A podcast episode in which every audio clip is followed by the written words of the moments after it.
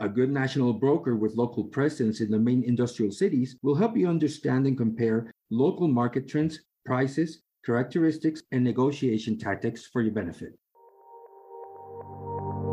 This is Opinion Friday, an original podcast by Sanchez Devanny.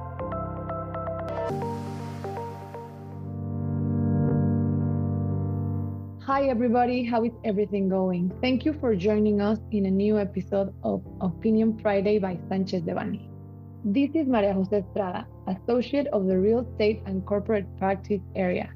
Today, we have the pleasure of sharing the microphone with our guest, Juan Antonio Vázquez Durazo, Director of Global Strategy of NAI Mexico. NAI Mexico is an exclusive member of NAI Global, one of the world's top three largest real estate service delivery systems. NAI Global is trusted by leading corporations and institutions with 45 billion in annual global real estate requirements. NAI Mexico supports both Mexican and global clients through a platform of 14 offices in Mexico offering a diverse range of services. NAI specializes in leasing, sales, and construction project management in Mexican industrial, office, and retail property markets. The corporate office is in Tijuana, Baja California, Mexico, with additional offices established in Ciudad Juárez, Guadalajara, Guanajuato, Mexico City, Monterrey, Querétaro, Chihuahua, San Luis Potosí, and many others. This team delivers a full range of corporate real estate services throughout Mexico.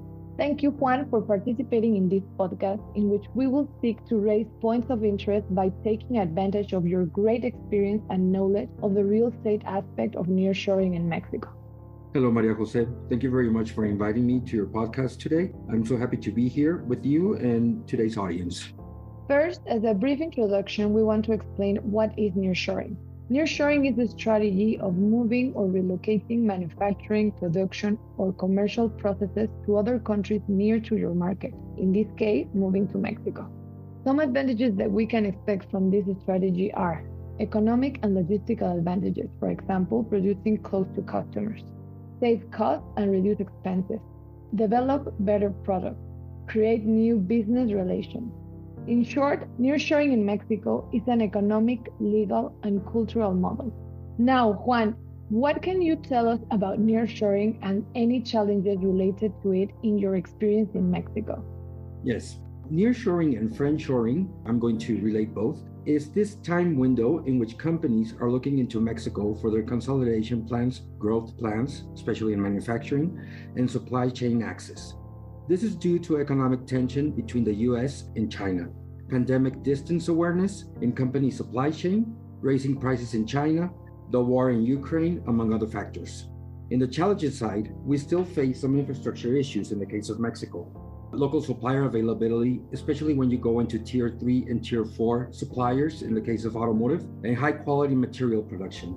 Being an open market, though, companies can import materials which reduces the need for a company to make a very high investment to manufacture a certain material if you can import it, considering that large purchases are done on a corporate level globally.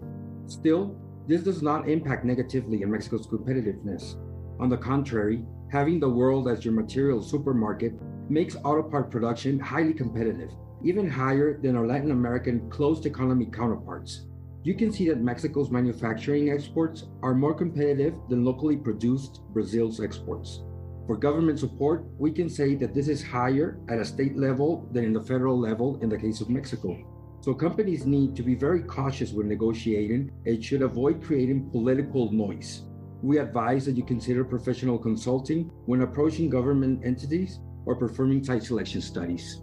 Agreed, Juan. And especially in Mexico, it is very important to manage relations with local governments in the best way. Now, in connection to nearshoring, can you tell us a little bit about the manufacturing sector that has had the bigger impact in Mexico and why? Of course, Maria Jose. I believe that one of the industries within manufacturing that has had most impact is the automotive industry, and I will explain why.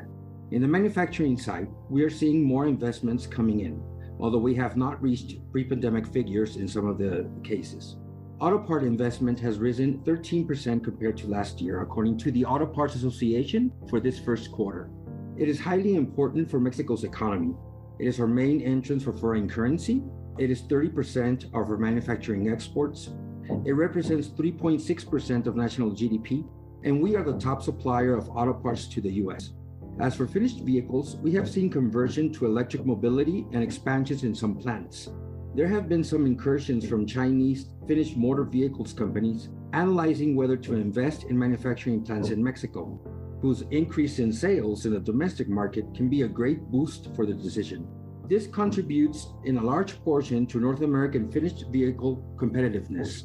This means that this sector is highly important for Mexico's government as it hosts almost 1 million jobs in Mexico and is a great catalyzer for other related companies to invest and for human capital development as well, meaning that economic policy will continue to be of an open market in Mexico. It is definitely an industry that is of great importance in the current economy of the country. Now, considering the high demand of the different industries in Mexico due to nearshoring, I think that one of the most important issues falls on site selection. Juan, according to your experience, what considerations should foreign investors have in relation to real estate in Mexico? First, as many of you should know, there are considerable differences between regions that need to be taken into consideration. You need to make a good site selection analysis since every region has a different infrastructure base, natural resources like water access, labor environment, political environment, and your business model can vary, requiring a different mix of logistic requirement, such as port access to Latin America, to North America, imports from Asia, North American supplier access, rail access to reach the US and Canada, sales to domestic markets, etc. A good logistic and a multi market analysis can allow you to select your optimal site. Now, time requirements are also to be taken into consideration. Permits move slowly in Mexico, regardless of what the law and government say. Especially if you are a smaller company, you may face some challenges as opposed to a very big company, which may get more government attention. We recommend considering 8 to 10 months for a maquiladora permit, for example. If you get it before, it's a plus, but just plan ahead. So be very cautious when selecting a consulting firm to help you with these matters. For auto part companies, for example, built to suit or inventory buildings are scarce in hot markets we have seen companies that have immediate needs with not so generalized specs. For example, they may require very tall building height, high water or electricity requirements. These things take time since electric infrastructure development cannot keep up with demand. These make lease terms longer also. Having this scarcity in inventory buildings makes lease term longer, less beneficial terms for tenants, and can raise prices and we have yet to see the strong peso's effect in prices as well.